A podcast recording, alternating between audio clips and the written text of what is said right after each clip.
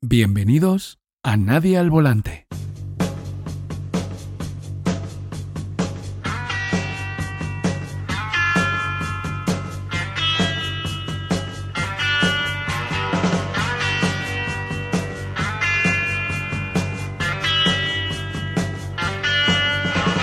Hola amigos y amigas, bienvenidos a Radio Nadie al Volante.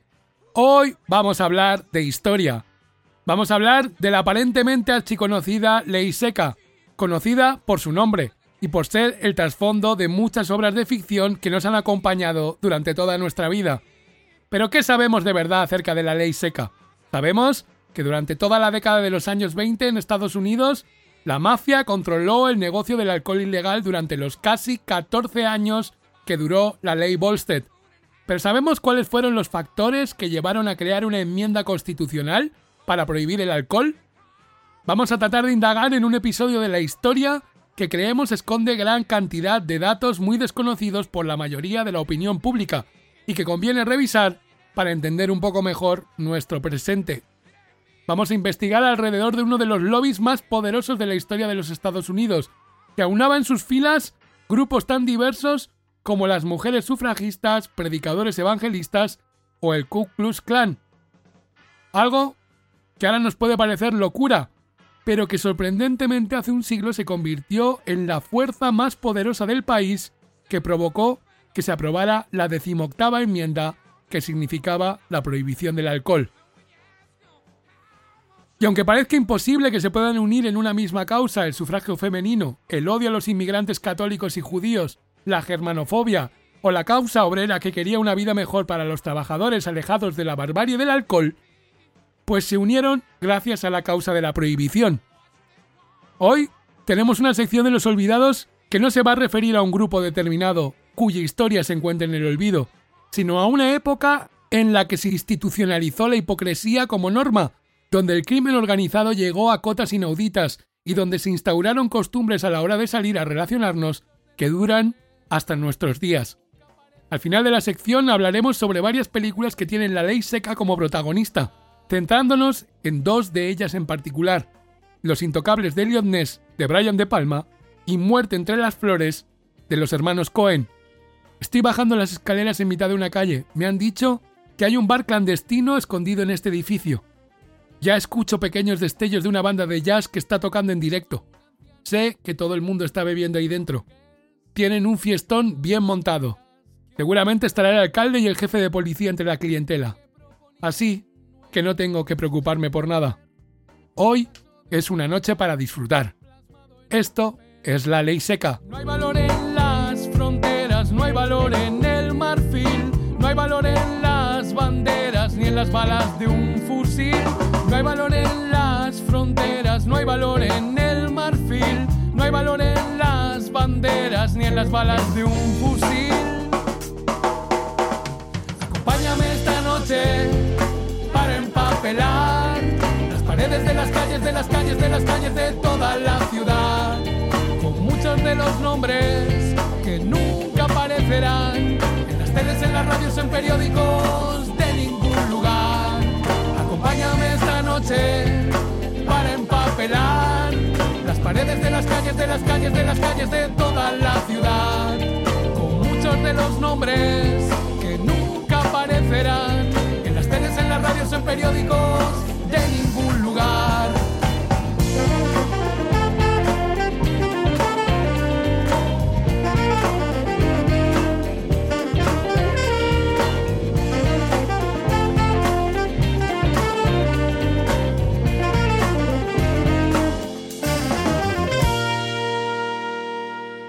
Los Olvidados, con Pablo Yupton.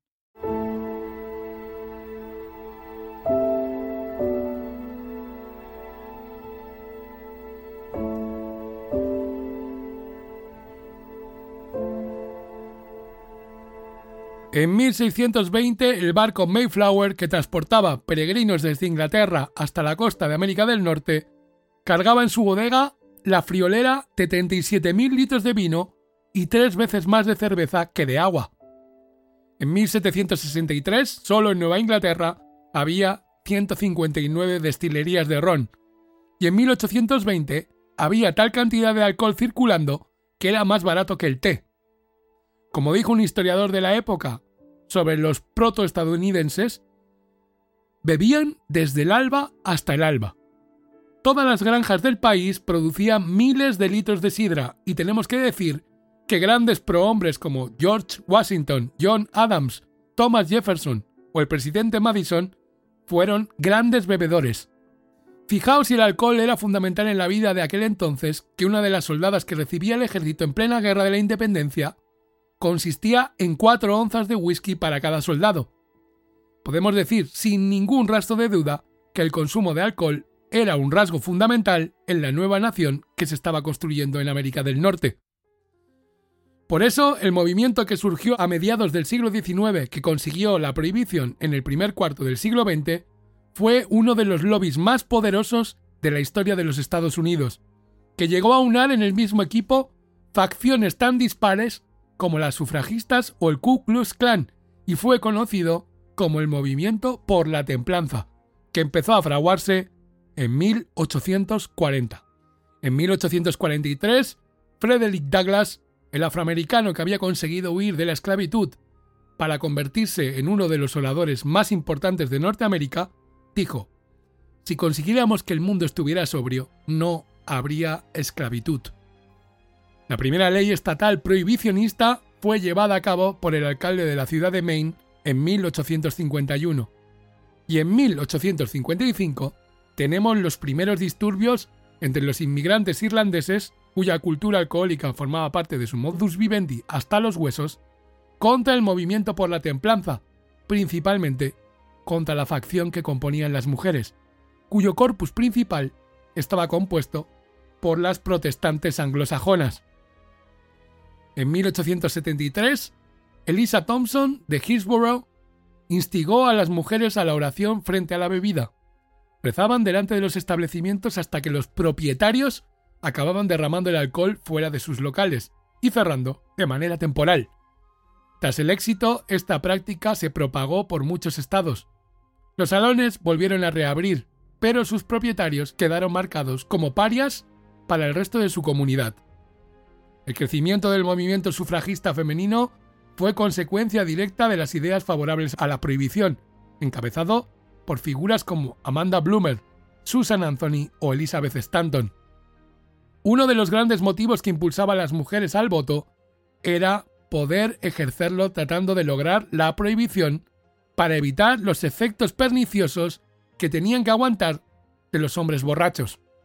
En 1883, Frances Willard fundó la Unión Cristiana de Mujeres por la Templanza, la UCMT, que llegó a tener 250.000 integrantes en su momento más álgido, convirtiéndose en uno de los mayores lobbies de presión de la época. Aparecen también figuras como la de Mary Hanchett Hunt, bastante más beligerante que Willard, en su enconada lucha contra el licor.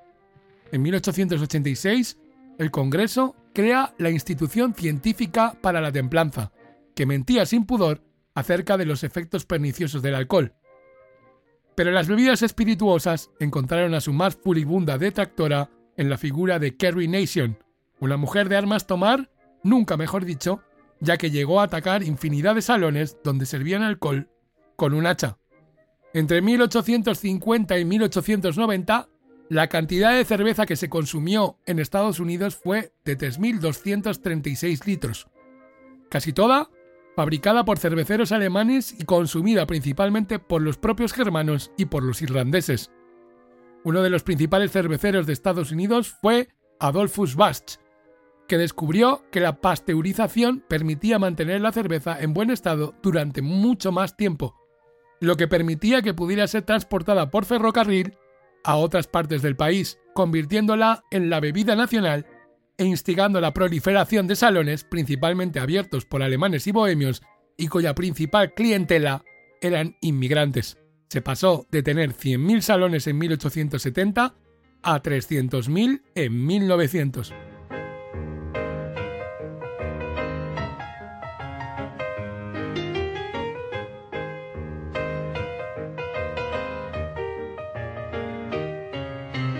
Las líneas que se tendrían entre racistas y nativistas con algunas líderes del movimiento sufragista y de la templanza eran mucho más delgadas de lo que nos podemos imaginar. Por ejemplo, Frances Willard llegó a afirmar que se prohibiera la entrada en el país a, según sus propias palabras, la escoria del viejo mundo. La irrupción de la Liga Antisalón en el tablero de juego fue la que verdaderamente capacitó al movimiento por la templanza para conseguir al final de un largo proceso cambiar la Constitución. Se consiguió creando gran masa popular a través de las congregaciones cristianas. La Liga tomó el relevo a la UCMT tras la muerte de Wheeler en 1898. Al timón de la Liga se encontraba Wayne Wheeler, tras suceder en el cargo a Howard Russell, que llegó a ser una de las personas más importantes del país.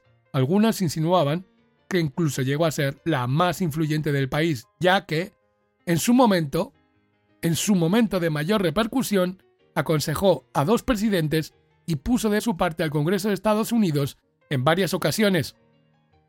Un hombre con pinta de oficinista que nunca había roto un plato y que acabó definiendo la política americana en el primer cuarto del siglo XX.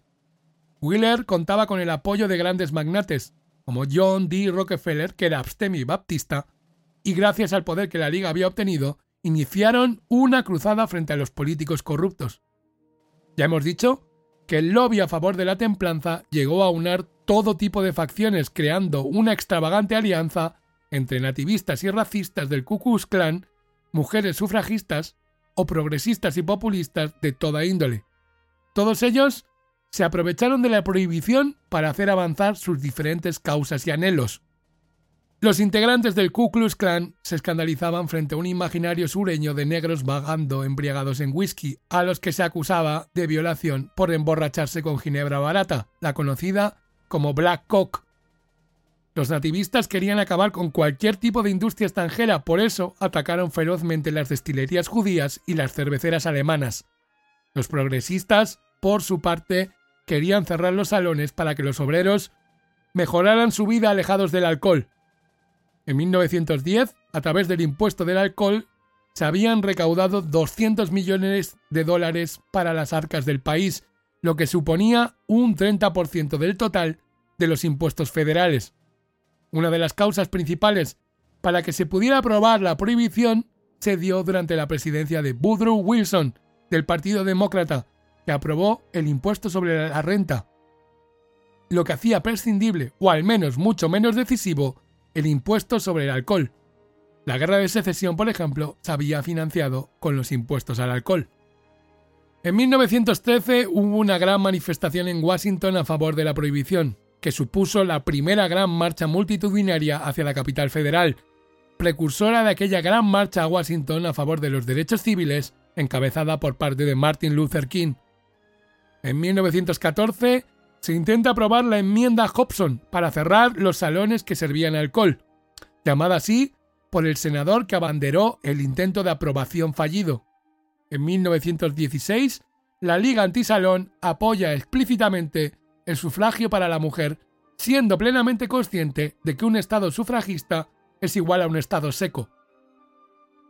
Mientras tanto, los cerveceros alemanes, encabezados por Adolphus Bach, continuaron su actividad de enfrentamiento frente a la templanza.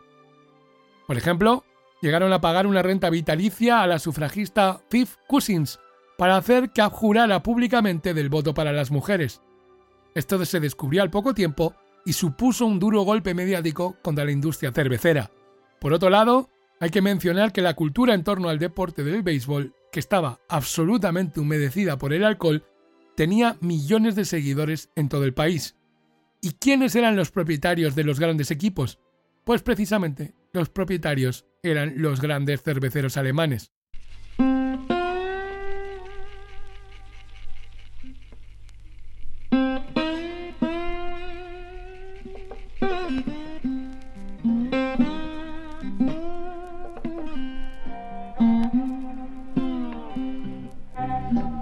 En Atlanta, un predicador llamado William Joseph Simons funda por segunda vez en 1915 el Ku Klux Klan. Y hay que decir que de entrada, antes que por los negros, sentía en especial animadversión por los inmigrantes católicos y judíos, en los que centraban su foco de odio. Simmons era un alcohólico y un camorrista y acabó sus días desubicado mentalmente viendo una y otra vez la película de Griffith El nacimiento de una nación, que ensalzaba precisamente al primer clan y que le había servido de guía toda su vida. El sur era la zona más antilicor del país y en la que era capital mantener las leyes segregacionistas que había establecido Jim Crow, las cuales eran una de las señas de identidad de esa zona del país, lamentablemente.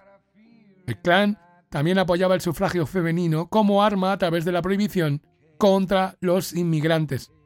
Pero quizá el factor más determinante y que marcó la diferencia para que se acabara aprobando la prohibición fue el inicio de la Primera Guerra Mundial y toda la propaganda anti-europea, especialmente anti-germana, que se generó durante todo lo que duró el conflicto y también cuando terminó.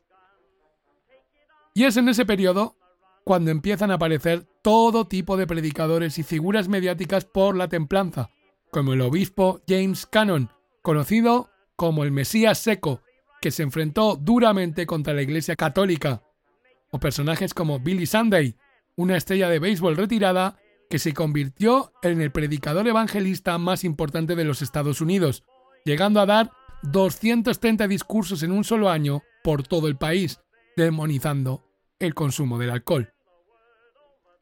Ya hemos dicho que el comienzo de la Gran Guerra dio alas al movimiento seco, que Wayne Wheeler iba a aprovechar toda la propaganda antieuropea para propagar la germanofobia hasta el último rincón del país y así sembrar la semilla del odio contra los cerveceros alemanes. La guerra también le dio poderes especiales a Wilson, más allá de una presidencia que no está en guerra, y Wheeler iba a estar ahí incansablemente instigando al presidente a promover una enmienda a la Constitución que acabara para siempre con el consumo de alcohol en todo el país. Sería la decimoctava enmienda. La germanofobia alcanzó tal estado de paranoia que en Boston se llegó a prohibir tocar ninguna pieza de Beethoven en público. Para paliar los efectos de esta germanofobia, apareció la Alianza Germano-Estadounidense, que se unió a la Asociación de Fabricantes Cerveceros para luchar contra el lobby seco. Se opusieron al voto femenino simplemente porque apoyaban al movimiento seco e intentaron hacer propaganda a favor del consumo de la cerveza como beneficioso para la salud, incluso para la lactancia. El proceso, que desembocó en la decimoctava enmienda y a los casi 14 años que duró la prohibición, fue arduo y se votó Estado por Estado, arrasando en cada uno de ellos a favor de la enmienda. El mal diseño de los distritos electorales podría haber sido el que había decantado la balanza a favor del voto rural, claramente seco, frente al voto urbano. El 80% del voto ratificó la enmienda. El hijo de inmigrantes europeos, Andrew John Volstead, fue el encargado de redactar la ley. Para aprobar la llamada a partir de entonces Ley Volstead, la Volstead Act Hacía falta la mayoría en las dos cámaras, tanto en el Congreso como en el Senado. La ley Volstead fue ratificada en enero de 1919 y el 28 de octubre fue anulado el veto que había impuesto el Congreso y la ley fue promulgada, especificando que ninguna persona fabricará, venderá, cambiará, transportará, importará, exportará o entregará ningún licor embriagador excepto los autorizados por la ley.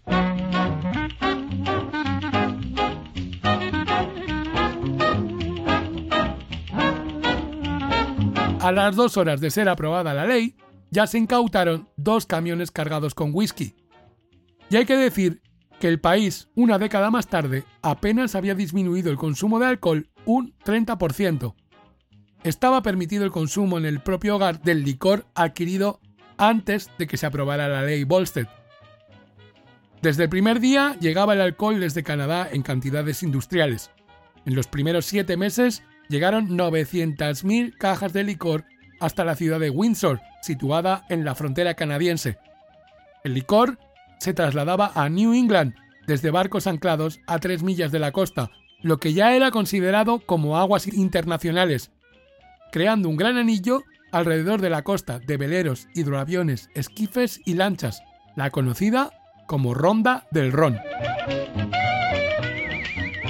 La Casa Blanca del recién elegido Warren Harding estaba llena de alcohol hasta los topes y se hacían fiestas llenas de licor. A Harding no le hacía especialmente gracia el tener que lidiar con todo el tema de la prohibición. En su favor, sí que hay que decir que luchó arduamente contra la actividad del Ku Klux Klan. Wayne Wheeler, mientras tanto, trataba de mantener firme al presidente y al Congreso, y la Liga Antisalón mantuvo conflictos con el secretario del Tesoro, Andrew Mellow, principalmente por la inversión que se realizaba por aplicar la ley Volstead, lo que se demostró al poco tiempo que aplicar la ley seca era prácticamente imposible. El propio Andrew Mellow bebía alcohol y detestaba la prohibición. De hecho, tenía acciones en una destilería y ya hemos dicho que al presidente Harding no le interesaba mucho la aplicación de la ley y el Congreso era igual de corrupto que él. Pero el lugarteniente de Mellow, Roy Haynes, iba a poner toda la carne en el asador por su parte para aplicar la ley. Wheeler consiguió que los agentes del Tesoro que estaban comisionados en la aplicación de la ley Volstead debían tener el beneplácito de la Liga Antisalón. Y aquí nos vienen a la cabeza figuras legendarias como la de Elliot Ness y sus intocables. Ya hablaremos más tarde de la figura de Ness, porque muchos agentes del Tesoro se hicieron célebres a lo largo de los casi 14 años que duró la ley seca, como Isidore Einstein o Moe Smith. Hay que recalcar también que hubo una gran cantidad de mujeres agentes que también formaron parte de las fuerzas que trataron de hacer cumplir la ley entre tanta cantidad de sobornos que había entre las autoridades. La administración Harding eligió para el puesto de fiscal general para encabezar la lucha contra el alcohol a Harry Doherty, amigo personal del presidente. Pero el rostro público y la verdadera comprometida por la causa fue la ayudante del fiscal general, Mabel Willebrand, que acabó convirtiéndose en una de las mujeres más poderosas del país y una de las más brillantes también, y el rostro de la justicia contra el alcohol, que se codeó con las élites, siendo amiga personal de Louis B. Mayer y del mismísimo J. Edgar Hoover.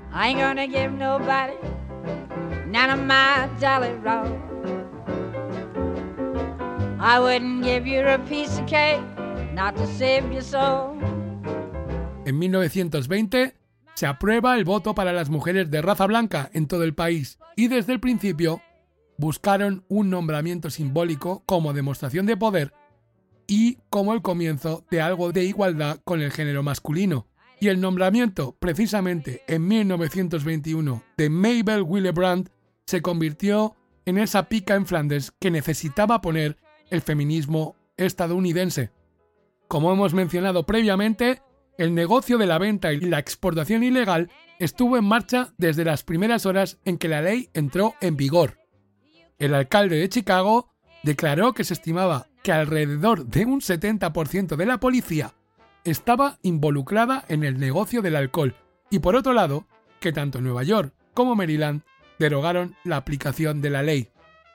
La realidad de las tres administraciones presidenciales que caminaron junto con la prohibición, tanto la de Harding como la de Calvin Coolidge como la de Hoover, se vieron atadas de pies y manos por la escasez de fondos para poder aplicar la decimoctava enmienda, además de que todas las administraciones echaron de menos los impuestos que anteriormente se aplicaban al alcohol.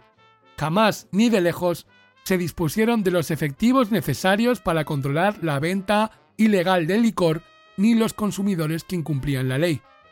Un ejemplo que lo ilustra perfectamente es que la Guardia Costera disponía únicamente de 26 barcos para cubrir 8.000 kilómetros de costa, una tarea que no podemos considerar ni que entre dentro de la lógica.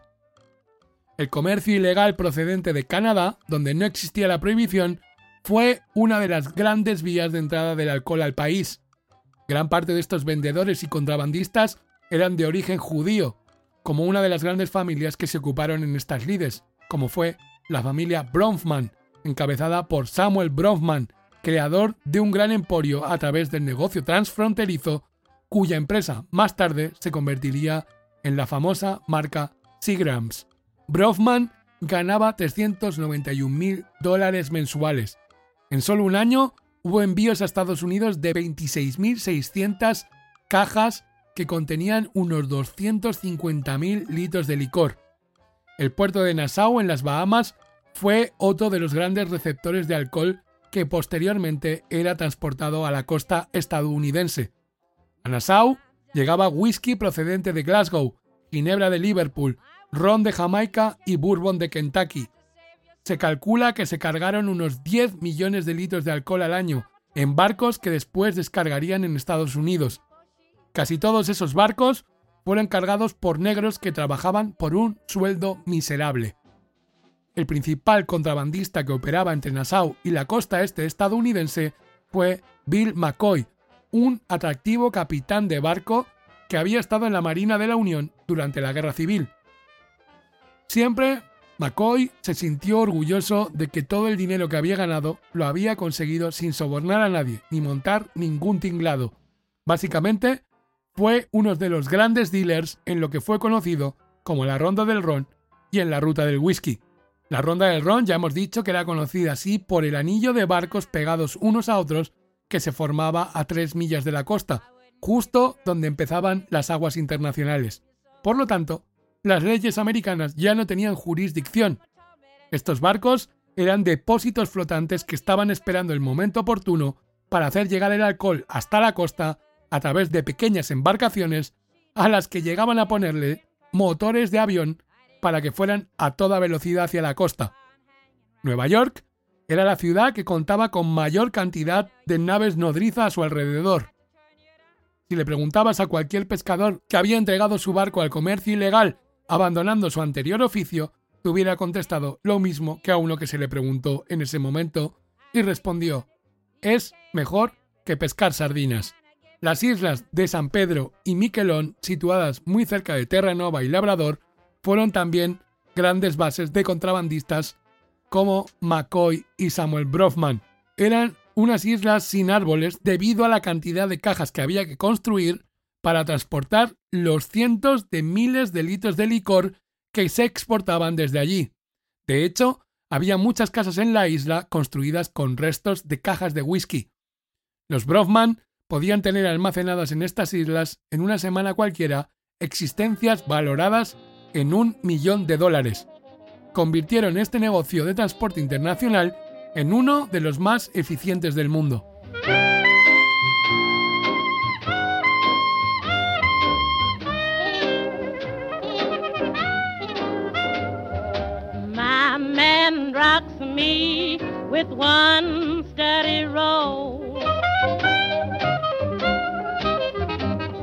There's no slipping when he once takes. Los británicos, por su parte, eran los reyes en la industria del whisky. Se habían pasado muy, muy malos tiempos en las Islas Británicas durante la Primera Guerra Mundial, y de alguna manera el negocio de la exportación de licor se convirtió en una salida para hacer un buen negocio. De hecho, la deuda adquirida por Inglaterra durante la Gran Guerra obligó a Joy George a promover las exportaciones de millones de litros de whisky. Precisamente fue con los ingleses con quienes los Estados Unidos tuvieron que negociar que las aguas internacionales de los norteamericanos pasasen de 3 a 12 millas náuticas para dificultar el comercio ilegal.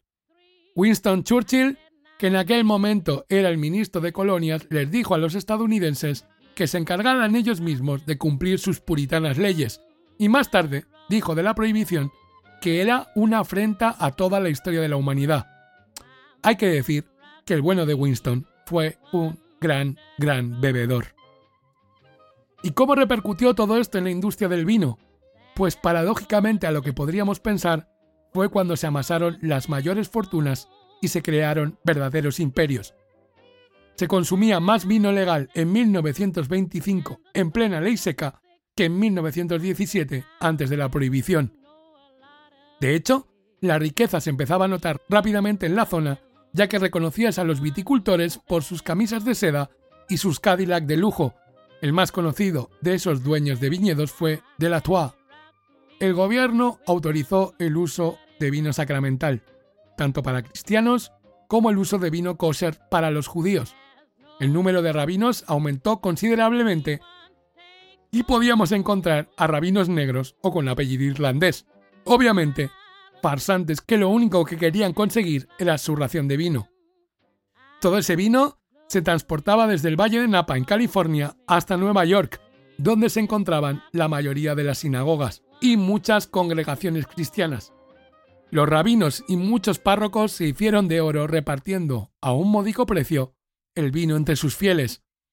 Henry Ford, que tenía su particular cruzada contra los judíos, aprovechó el uso ilícito por parte de algunos rabinos para tratar de demostrar a través de distintos artículos diarios la perfidia de los judíos y fomentar así el antisemitismo entre los estadounidenses. También tenemos el uso de bebidas alcohólicas para uso medicinal, que también estaba autorizado por el gobierno. Los médicos podían recetar una pinta de cerveza cada 10 días. Cada médico podía recetar hasta 100 recetas mensuales para bebidas alcohólicas. También apareció la industria del alcohol como bebida curativa. Por ejemplo, la feminista y gran activista por la templanza Lydia Estes Pinkham creó un tónico para las mujeres para paliar el dolor provocado por la menstruación.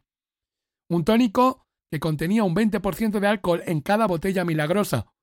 Pinkham fue una de las grandes pioneras en el uso de la publicidad y en darle su nombre a una marca.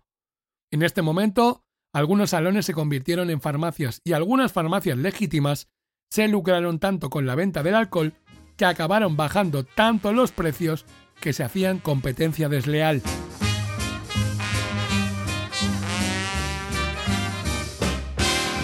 Una de las figuras que más se lucró con la venta ilegal de alcohol fue el abogado George Remus, que precisamente previamente a la abogacía había trabajado como farmacéutico y tanto una experiencia laboral como la otra le ayudaron de manera decisiva para crear una red que llegó a facturar 25 millones de dólares al año y que tuvo a su cargo un total de 19 destilerías. Los destiladores de Bourbon vieron su oportunidad de sobrevivir gracias a las bebidas para uso medicinal. Todo de manera legal, por supuesto. Tanto fue así que entre 1920 y 1925 se triplicó la producción industrial de alcohol. Parte de la producción se desviaba para contrabando, en concreto 568 millones de litros, y otra parte se iba hacia Canadá, donde se vendía sin tener que pagar impuestos. Se crearon fábricas químicas como tapaderas de destilerías de tamaño industrial, y la ciudad donde la podredumbre del contrabando llegó a ser de proporciones absurdas fue Filadelfia, controlado todo el negocio por el antiguo promotor de boxeo Max Bu Bu Hoff, que dedicaba 2 millones de dólares exclusivamente para sobornos a las autoridades.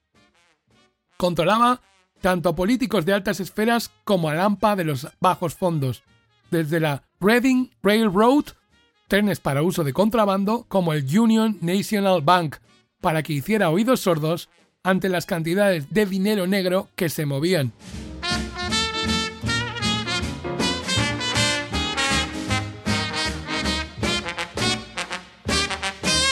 podemos detenernos ahora para fijarnos en cuál era la literatura de la época en la que cada autor daba una visión muy diferente del otro sobre el consumo de alcohol. Upton Sinclair, en 1906, ya realizaba un feroz retrato de las consecuencias negativas del alcoholismo en su novela La jungla. Sinclair no es que fuera seco, era sequísimo, y mostraba a sus héroes secos en contextos donde el alcohol había hecho estragos. En 1925, Scott Fitzgerald publica la que seguramente es la novela más representativa de esta época y seguramente la que mejor la refleja. Escrita maravillosamente, no en vano, no hay que olvidar el lugar que ocupa Fitzgerald en las letras norteamericanas. Escrita en Francia, a la vez que estaba viviendo una relación sentimental muy tumultuosa el autor muestra al contrabandista Jay Gatsby como un ser hermoso y maldito. Maldito en el sentido que nos podemos referir hoy en día a un poeta maldito. Al año siguiente, Ernest Hemingway publica la que es considerada su primera novela importante, y su nombre no puede ser más explícito, la novela Fiesta, En ella Hemingway nos habla de esa generación perdida en el periodo de entreguerras, entre romances y noches de bohemia y alcohol. La filosofía de Hemingway no pudo estar mejor expresada que en estas declaraciones suyas. Un hombre no existe hasta que está borracho.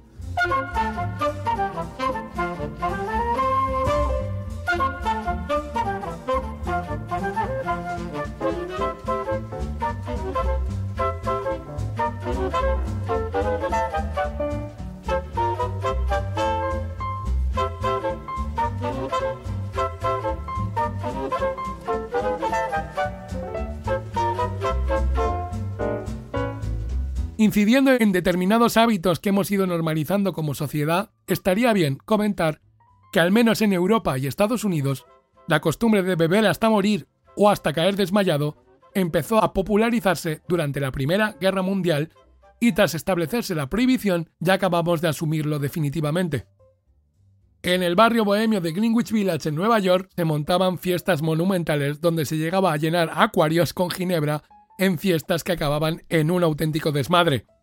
Tras la guerra, existía la noción de que el mundo se había partido en dos, una especie de desilusión combinada con unas ganas locas de vivir al límite, precisamente por la sensación de que había que vivirlo todo a tope antes de que una nueva guerra echara la cortina final.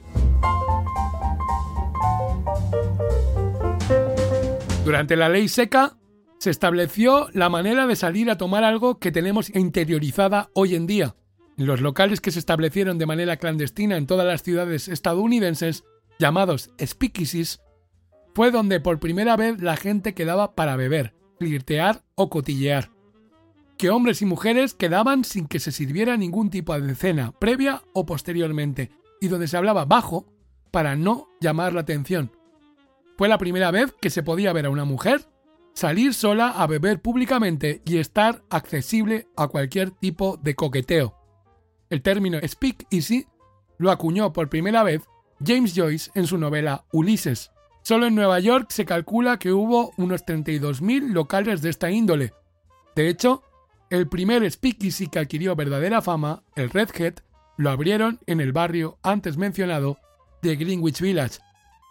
En el barrio negro de Harlem directamente se juntaban en apartamentos privados.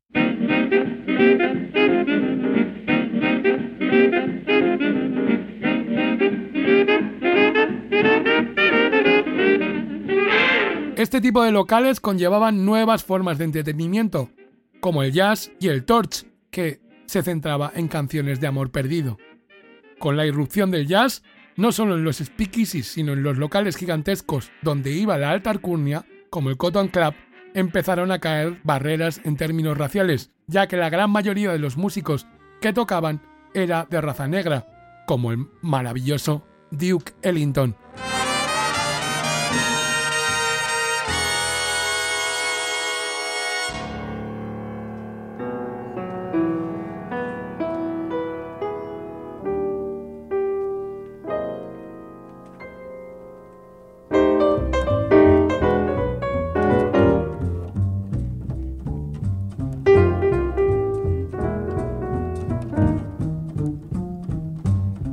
Cotton Club estaba situado en Harlem y era propiedad del contrabandista Owney Madden. Y aunque estaba en un barrio negro y todos los músicos eran negros, la clientela era exclusivamente blanca. Había clubs pequeños en el mismo Harlem, como el Smalls Paradise, donde sí que se mezclaban los negros y los blancos. En este club ya contamos en el programa de Lorca en Nueva York que estuvo nuestro amado Federico García Lorca viendo conciertos de jazz. La industria de Hollywood, por su parte, trató de plasmar en la gran pantalla el glamour de los speakeasies neoyorquinos, mostrando el consumo ilegal de manera positiva.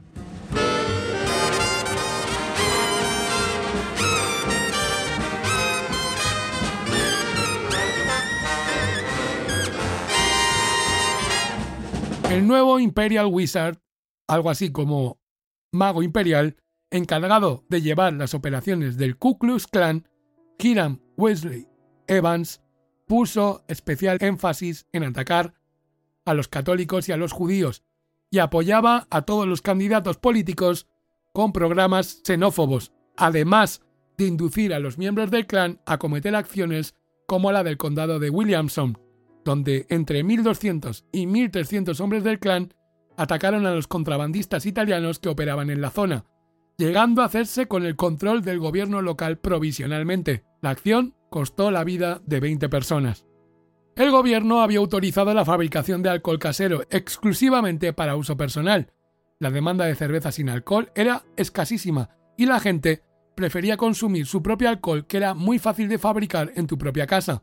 Aparte de que podías montar un negocio muy rentable simplemente utilizando la bañera de tu casa. Los problemas por intoxicaciones por culpa de este alcohol casero no tardaron en aparecer, causando estragos en la salud de muchos consumidores. De hecho, el famoso gin tonic aparece primero para paliar el mal sabor de la ginebra hecha a granel y también porque con la quinina que llevaba la tónica mm, se evitaban las intoxicaciones. Las autoridades mientras trataban de imponer la ley a pequeña escala, molestando más a los consumidores menores que los pillaban tomando una pinta en un speakeasy que molestar al mafioso que proveía de licor al local clandestino. Estos consumidores menores que hacían alcohol en sus casas o los pillaban consumiendo acababan abarrotando los juzgados en juicios derivados de incumplir la Volstead Act, lo cual derivó en un problema nacional, ya que los jueces no podían dar abasto para hacerse cargo de los crímenes habituales más los crímenes que procedían de incumplir la ley Volstead. Por lo tanto, tenían los juzgados totalmente saturados. Había casos extremos como el del juez John McGee, que se suicidó disparándose a la cabeza agobiado ante la pila de casos que se acumulaba en su mesa. Ya hemos mencionado la corrupción como parte de las autoridades que estaban en connivencia con los mafiosos principales de cada ciudad, pero quizá el caso más sangrante fue el de la ciudad de Chicago, cuyo alcalde, Big Bill Thompson, mantenía relaciones con los capos de la mafia de la ciudad, tanto así que prácticamente se daba por hecho que los dueños de Chicago eran los mafiosos. Otras ciudades como San Francisco y Nueva Orleans, en estos casos mucho peor debido a su condición de ciudad portuaria, eran un auténtico cachondeo en el sentido de cómo las autoridades habían entregado la ciudad a los contrabandistas y a la fiesta loca. La misma Cámara de Comercio de Detroit habló en su momento de alrededor de unos 50.000 empleos derivados del negocio ilegal del alcohol, lo que suponía unos 215 millones de dólares de beneficios. La banda púrpura de Detroit era la banda que actuaba con total impunidad, manejando el alcohol procedente de Canadá y enviándolo a otras partes del país, y que mantenía relaciones muy estrechas con Al Capone de Chicago. Por su parte, Mabel Willem continuaba su cruzada personal contra el alcohol, tratando de involucrar a más políticos a su causa.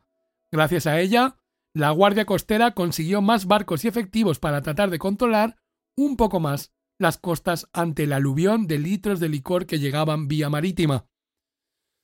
También hemos dicho que había muchos agentes involucrados en la causa de Willy Brandt, y por aquella época los conocidos como los cuatro jinetes de Wagner cerraron muchos locales clandestinos. Aparecieron políticos como Jimmy Reed, que atacaban seriamente la validez de la ley Volstead, que consideraban totalmente ridícula y consideraban también que los casi 450 millones de dólares que podría estar ganando el Estado federal de los impuestos al alcohol se los estaban llevando mafiosos extranjeros. En aquella época, los gángsters habían alcanzado un nivel de sofisticación nunca antes conocida. Era un sindicato del crimen que operaba a nivel nacional, y es que las cantidades industriales de dinero que ganaban tan fácilmente les permitía un nivel de vida como el de una estrella de Hollywood. De hecho, podíamos ver que se establecían relaciones sentimentales entre estrellas de cine y mafiosos muy conocidos. Entre los mafiosos más importantes tenemos a John Torrio, que introdujo a Capone en Chicago, ya que Capone procedía de Brooklyn. Capone era conocido como Scarface debido a que tenía unas cicatrices en su cara por una pelea que había tenido con el hermano de una chica que cortejaba. Se establecieron cárteles como el de Lucky Luciano y Lansky en Nueva York y gangsters de Boston y Providence. Casi todos los gangsters eran veinteañeros. Capone tenía 25 años cuando heredó el negocio de manos de Torrio. Se calcula que para 1926 los beneficios procedentes del alcohol ilegal eran de 3.600 millones de dólares. Este nuevo sistema tuvo la corrupción política como parte de su siniestro engranaje desde el principio. De hecho, de entre los primeros directores encargados de hacer cumplir la prohibición, un juez y un senador fueron procesados por la justicia apenas un año después de haber jurado su cargo. El dinero libre de impuestos que pasaba de la mano de los mafiosos a otros intermediarios generaba otra serie de delitos como blanqueo de dinero y una escalada atroz de crímenes por armas de fuego antes nunca conocida. En la guerra entre bandas de Chicago se cometieron 215 asesinatos en tan solo tres años. También hay que decir que la prensa sensacionalista, como el Daily News, fomentaron la creencia de que hubo más violencia que de la que de verdad hubo. También el auge del automóvil ayudó mucho a las bandas de gángsters para conseguir llevar a cabo sus siniestras actividades. Por aquella época, Wayne Wheeler, que había sido por momentos el hombre más poderoso del país, continuaba su infatigable tarea porque jamás se derogara la decimoctava enmienda, dando múltiples conferencias por todas partes, pero la edad y el cansancio estaba haciendo mucha mella en su salud, además que la irrupción de políticos húmedos con argumentos serios contra la ley seca le daban cada día más dolores de cabeza, como le había pasado en un debate en el Carnegie Hall de Nueva York, donde había sido totalmente vapuleado. Wheeler murió con tan solo 57 años y desapareció de los libros de historia. Todos los implicados en cualquier parte del engranaje del contrabando apoyaban a políticos secos. La mejor combinación para ellos era un Congreso seco y unos alcaldes y gobernadores húmedos, que evidentemente no aplicarían la ley. La relación del alcalde Thompson de Chicago con Capone era tan fructífera que este último tenía un cuadro de Thompson en su despacho y a su vez Thompson debía estar muy agradecido porque Capone había invertido más de 250 mil dólares para su campaña para la alcaldía, además de haber salido a vapulear el día de la votación a posibles votantes de su contrincante. En una de esas refriegas murió uno de los hermanos de Capone. También apareció la figura de un político húmedo como era la de Al Smith, un católico que tenía grandes posibilidades en la carrera presidencial frente a Hoover. Pero fijaos si el Ku Klux Klan tenía como prioridad el anticatolicismo antes que cualquier cosa, que lo atacaron de manera incansable, y es que el clan lo tenía muy claro y siempre decía, antes un salón en cada esquina que un católico en la Casa Blanca.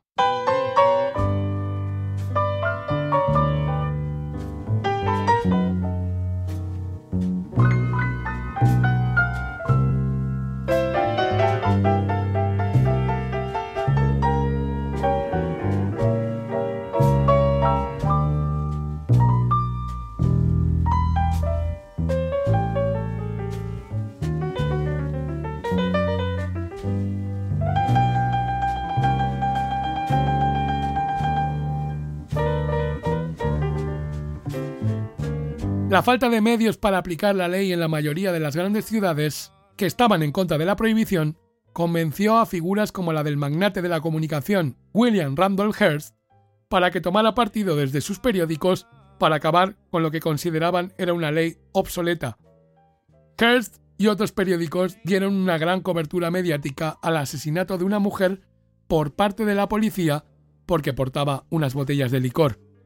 La muerte de siete gángsters en lo que es conocido como la masacre del día de San Valentín, se produjo solo tres semanas antes de que el presidente Hoover fuera elegido, y también tuvo una gran repercusión en todo el país.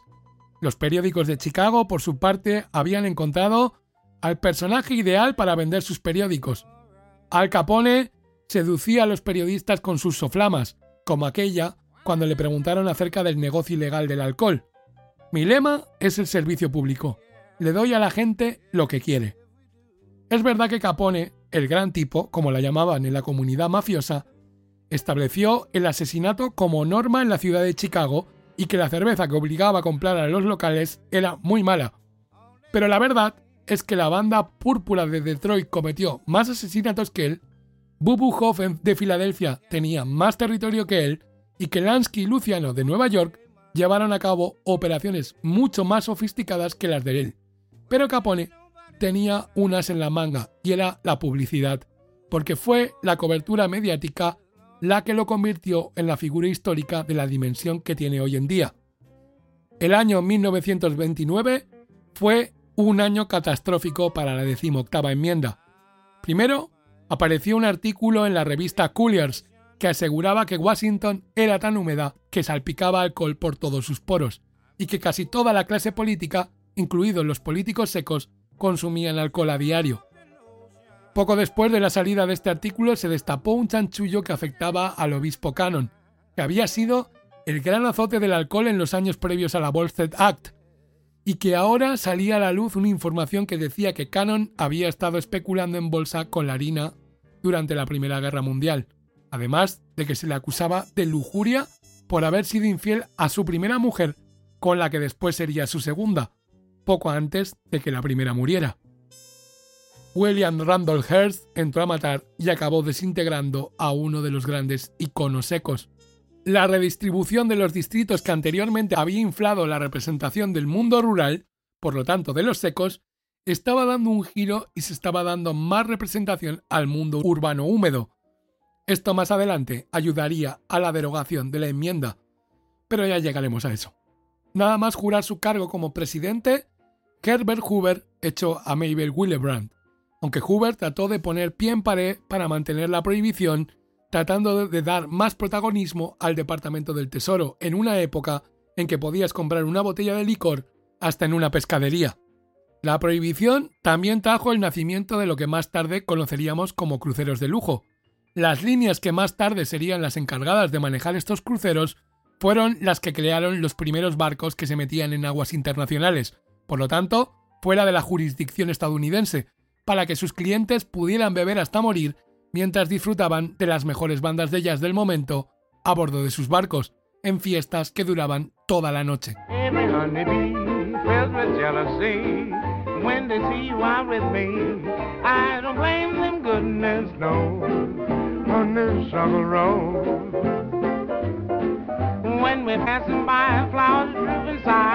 and I know the reason why.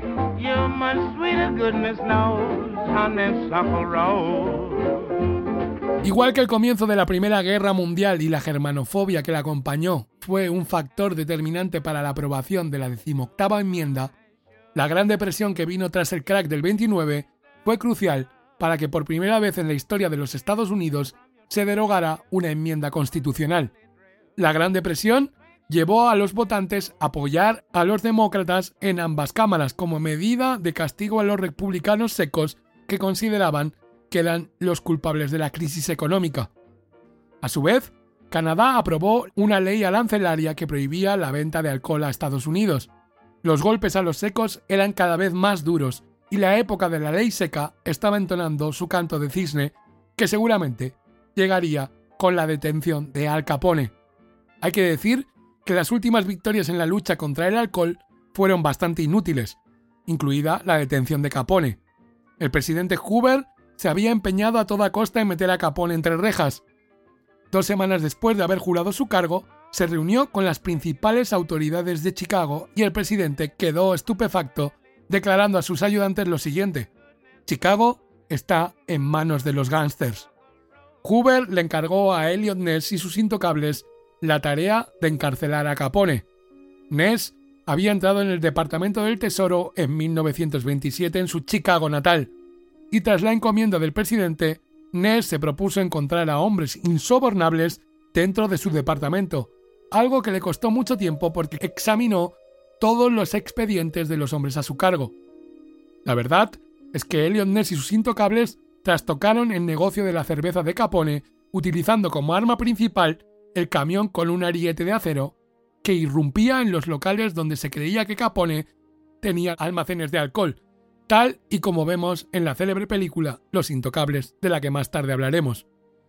El Ness, no de la ficción, sino el verdadero, se sentaba en el asiento del copiloto del camión portando un casco de rugby.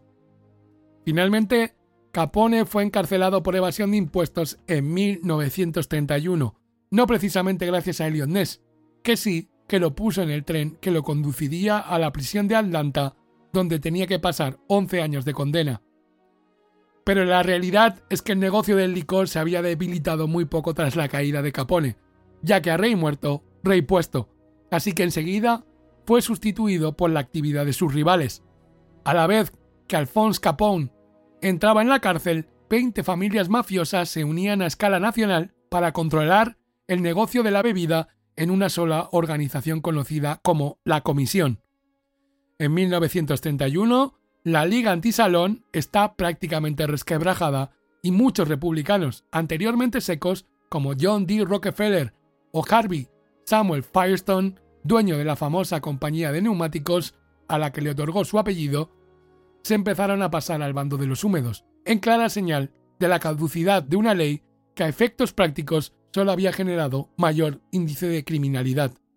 Mientras tanto, Roosevelt, que estaba en plena carrera por la presidencia, mostró su apoyo descaradamente a la causa húmeda, ya que necesitaba para establecer su New Deal el dinero que podía recaudar de los impuestos al alcohol, y eso le iba a entregar una cantidad ingente de votos que en 1933 le convertirían en el 32 presidente de los Estados Unidos. A principios de ese mismo año se sometió a debate por primera vez la vigésimo primera enmienda, que anulaba los efectos de la decimoctava, que se ratificaría en la Cámara de Representantes el 14 de febrero de 1933, por 289 votos a favor frente a 121 en contra. El 4 de marzo, Franklin Delano Roosevelt juraba el cargo y el 5 de diciembre terminaba de manera oficial la ley seca, y de nuevo se ponía en marcha toda la maquinaria empresarial alrededor del alcohol, de manera tan masiva que incluso Coca-Cola, que había sido una de las empresas más beneficiadas por la prohibición, se planteaba hacer la cerveza Coca-Cola. Estallaron celebraciones por todo el país ante el regreso de la cerveza y el resto del licor, y figuras como la de Wayne Wheeler desaparecían de la memoria colectiva nacional para siempre. Por su parte, Mabel Willebrand, una vez fuera de su cargo, consiguió una cartera de clientes importante, gracias a sus conocimientos de los engranajes del sistema. Pero también había sido puesta en tela de juicio debido a que uno de sus clientes había sido la californiana Fruit Industries Limited, que había estado vendiendo el vino para elaborar en casa durante la prohibición, lo cual acabó mermando la figura de Willebrand, que había sido una de las adalides de la causa seca, y por lo tanto favoreciendo a los húmedos que tenían más madera para debilitar aún más la prohibición. Willebrand acabó siendo una de las abogadas más requeridas por las estrellas de Hollywood, como por ejemplo Clark Gable o el director Frank Capra. El primer año tras la derogación, el gobierno recaudó de impuestos sobre el alcohol la friolera de 250 millones de dólares, un 9% del total de los impuestos federales. Algunas de las fortunas más grandes del país incluido el ya mencionado Al Smith, crearon para confrontar el New Deal la Liga Estadounidense por la Libertad, cuyos miembros quedaron retratados como bastante desalmados delante de la mayoría de sus conciudadanos, viendo los beneficios que estaba reportando el plan de Roosevelt. Aquí aparece también la figura de Joe Kennedy, padre del presidente John F. Kennedy, que supo aprovechar su momento y que la historia le adjudicó un papel de contrabandista que según algunos autores es totalmente falso. Lo que había conseguido, gracias a un viaje a Inglaterra con el hijo de Roosevelt, fue convertirse en el único importador de Gordons y Dewar, lo que le supuso pingües beneficios. Como conclusión, podemos decir que la prohibición resultó un fracaso a grandes rasgos porque impulsó el crimen organizado e institucionalizó la hipocresía, privó al gobierno de ingresos por los impuestos y limitó las libertades individuales podemos decir que uno de sus pocos éxitos fue que consiguió que los estadounidenses bebieran un poco menos.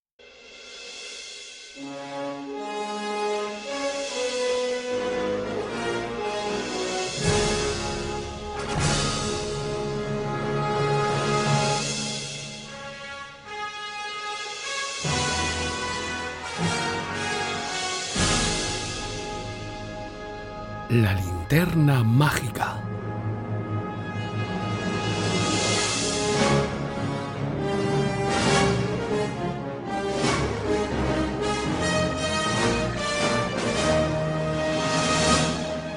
Hay muchas obras de ficción que tienen la ley seca como telón de fondo o como protagonista principal. En Radio Nadie al Volante hemos hablado de la colosal película de Sergio Leone, Érase una vez en América, protagonizada por Robert De Niro.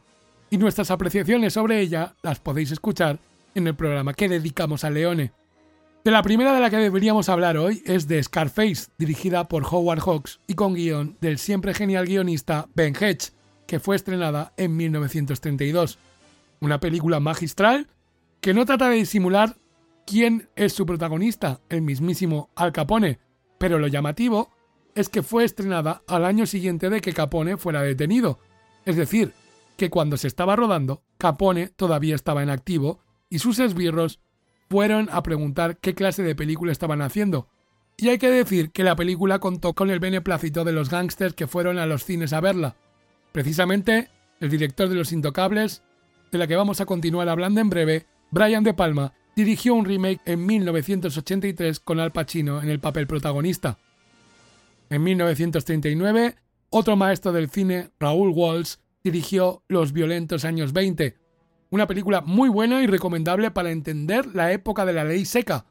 Protagonizada por James Cagney y Humphrey Bogart, cuenta la historia de tres veteranos de la Primera Guerra Mundial que tras regresar a casa se enfrentan con un panorama en el que no pueden acceder al mundo laboral y encuentran en el contrabando una salida que no solo les permite ganar algo de dinero, sino que de la noche a la mañana se convierten en auténticos peces gordos. En 1974 tenemos la adaptación del Gran Gatsby, a cargo del director Jack Clayton, un director sumamente interesante del que me declaro fan ya solo por un par de películas suyas, como son Un lugar en la cumbre y sobre todo por Suspense. Y ya en 1987 llega una de las verdaderas películas de mi vida. Sé que esto muchas veces lo decimos con demasiada facilidad, pero en este caso mi madre puede dar fe que durante una larguísima temporada, podemos estar hablando de un año más o menos, cuando salía del colegio y me iba a comer a casa, mientras comía en el salón veía una y otra vez la película de la que ahora me gustaría hablaros, Los Intocables de Elliot Ness.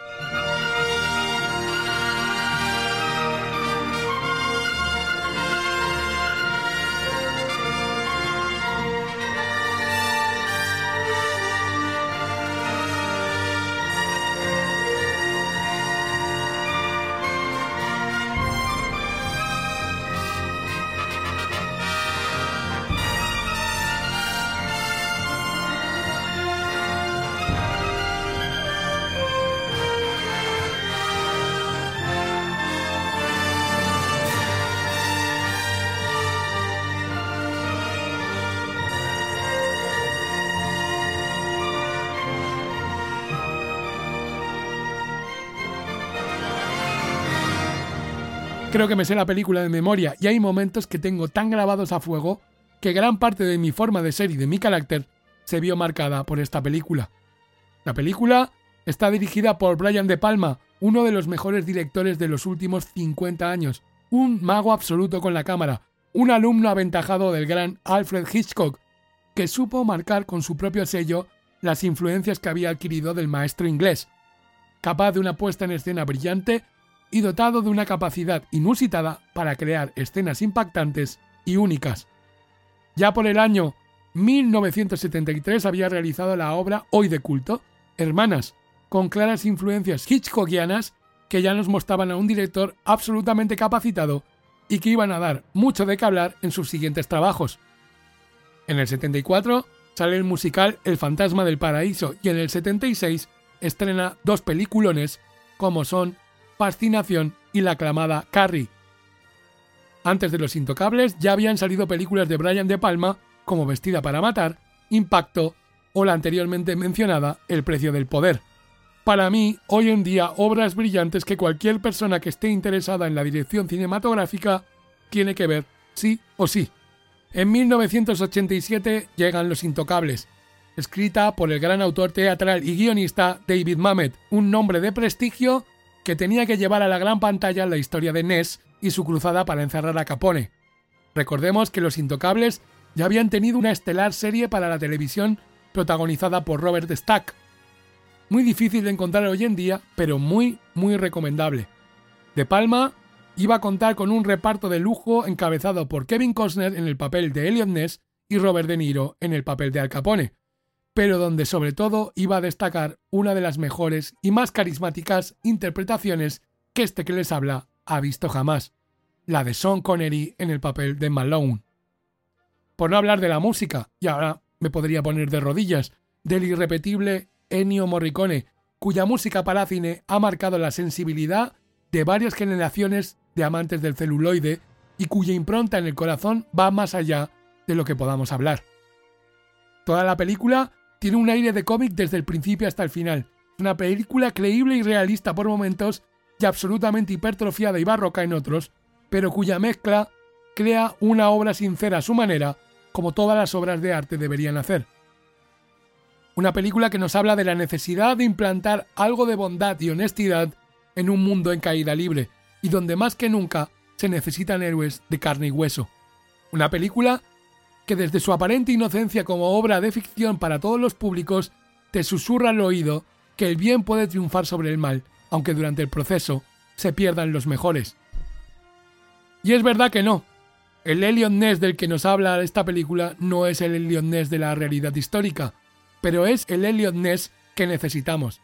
Es el que representa algo mejor y algo a lo que todos deberíamos aspirar. Desde el principio, la obra nos muestra a un Elliot Ness familiar que ha sido encomendado para la tarea de acabar con el crimen en la hipercorrupta ciudad de Chicago. Un hombre que representa la inocencia frente a la corrupción.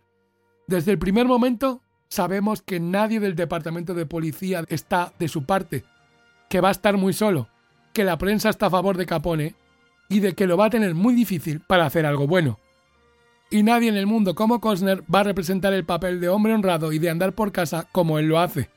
Su primera operación para tratar de atacar la organización de Capone es un absoluto fiasco porque, por supuesto, los mafiosos han sido advertidos. Ness vuelve por un puente hacia su casa mirando su foto ridiculizada en la prensa y justo aparece un agente de policía que le advierte que no tire nada al suelo. Ese agente es Malone, Sean Connery, que desde el primer momento se come la pantalla, la escena acaba con la famosa frase de Malone, aquí acaba la lección. No vamos a hablar de cada escena de la película, pero sí de algunos de los momentos más apoteósicos que además van a ilustrar cosas de las que hemos hablado previamente en la parte histórica. La escena de la primera redada cruzando la calle con la música de fanfarria de Morricone y con la frase que Malone le dice a Ness, todo el mundo sabe dónde está el alcohol, el problema es encontrar a quien quiera traicionar a Capone o las escenas en la frontera canadiense donde los intocables van a tratar de interceptar un cargamento de alcohol procedente de Canadá, junto con la policía montada. El momento en que se suben al caballo los cuatro intocables y Malón vuelve a decir una de sus frases ¡Qué demonios! De algo hay que morir. Y comienza la galopada hacia el puente donde se encuentran los camiones cargados con el alcohol, con la música de Morricone otorgando un vigor y una emoción a lo que está sucediendo que se conjunta a la perfección con una planificación por parte de Brian De Palma absolutamente magistral, combinando planos en contrapicado de los cuatro intocables cabalgando, dándoles una aura superheroica con planos frontales cercanos absolutamente de cómic de la policía montada, con planos de los mafiosos huyendo, creando un ritmo frenético no realista, pero absolutamente creíble y emocionante. La secuencia de la muerte del primer intocable, con la palabra tocables escrita con sangre en las paredes del ascensor, y con Ness desquiciado yendo él solo al hotel de Capone, enfrentándose con los mafiosos hasta que Malone lo saca de ahí. Y más tarde, y no podría no hablar de esta escena, la escena de la muerte de Malone, que siempre, siempre que la veo, me hace llorar, donde la partitura de Morricone, especialista en tocar la fibra a los corazones sensibles y sentimentales, llega a cotas muy, muy altas. Malone es sorprendido en su casa por los gángsters y es acribillado por Frank Nitti con una ametralladora Thompson. Ness y el agente Stone, interpretado por un jovencísimo Andy García, llegan a la escena del crimen y encuentran a Malone apenas con un alito de vida y bañado en su propia sangre, y aún así es capaz de indicarles en qué tren va a viajar el contable de Capone, arma con la que finalmente provocarían la caída del mafioso. El momento en que Malone muere Inés golpea el suelo con su mano derecha en gesto de rabia e impotencia diciendo Este hombre no. como resultándole increíble que alguien como Malone pueda morir de una manera tan miserable, hace que el corazón se encoja hasta el límite. Una escena que representa cómo la bondad es atacada miserablemente por lo más bajuno y mediocre de la sociedad y aplastada por la mezquindad. La tristeza por la pérdida de un ser querido se ha visto pocas veces también reflejada como en esta película. Por cierto, que en la vida real también los mafiosos asesinaron a un amigo íntimo de Elliot Ness, que en este caso no era policía. Y para acabar, me podría pegar horas hablando de esta cinta, comentar la secuencia cuando Capone es declarado culpable y Elliot Ness se le acerca. Capone va hacia él porque quiere escuchar lo que le va a decir, porque han mantenido un combate de pesos pesados, Ness le dice, nunca hay que pararse, nunca hay que pararse hasta que la pelea haya terminado. Aquí acaba la lección. Y por supuesto el final de la película, muy de guionista clásico, en la que un periodista le pregunta a Ness que dicen que van a terminar la prohibición y qué va a hacer él. Ness responde, me tomaré una copa. En 1990, Joel Cohen estrena Miller's Crossing,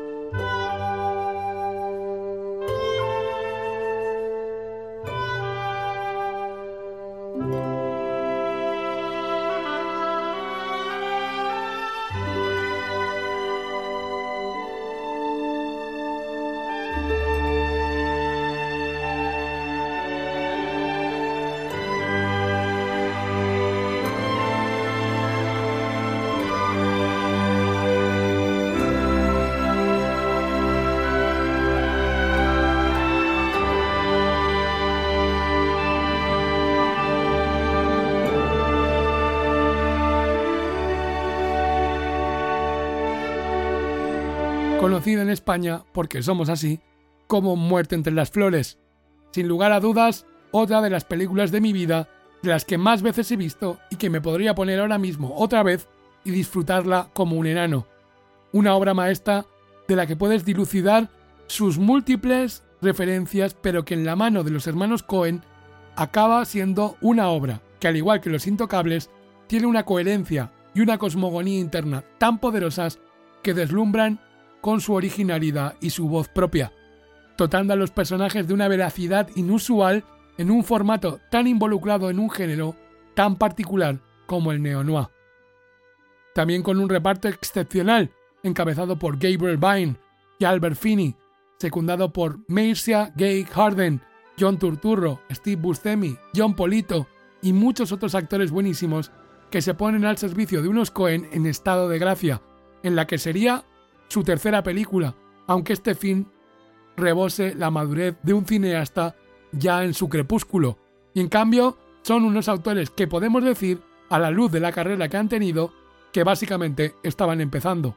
Aún así, la película es una obra maestra irrepetible, parecida a Los Intocables en la sensación de cómic continua, de vivir entre la ficción orgullosa de ser ficción, de no ser realista, de no parecerse a la realidad pero de reflejarla mucho mejor que un documental. Estos personajes de cómic rebosan vida y verosimilitud, de nuevo en una obra barroca y extrema, con aparentes pocos grises que podríamos tachar incluso de maniquea, exactamente igual que a los intocables, y nada más lejos de la realidad.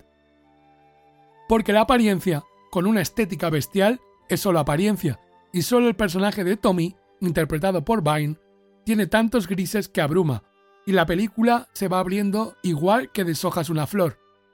Una película que refleja una realidad en tono casi cómico de la corrupción de las altas esferas con una naturalidad y una frescura que pocas veces se ha visto en un cine.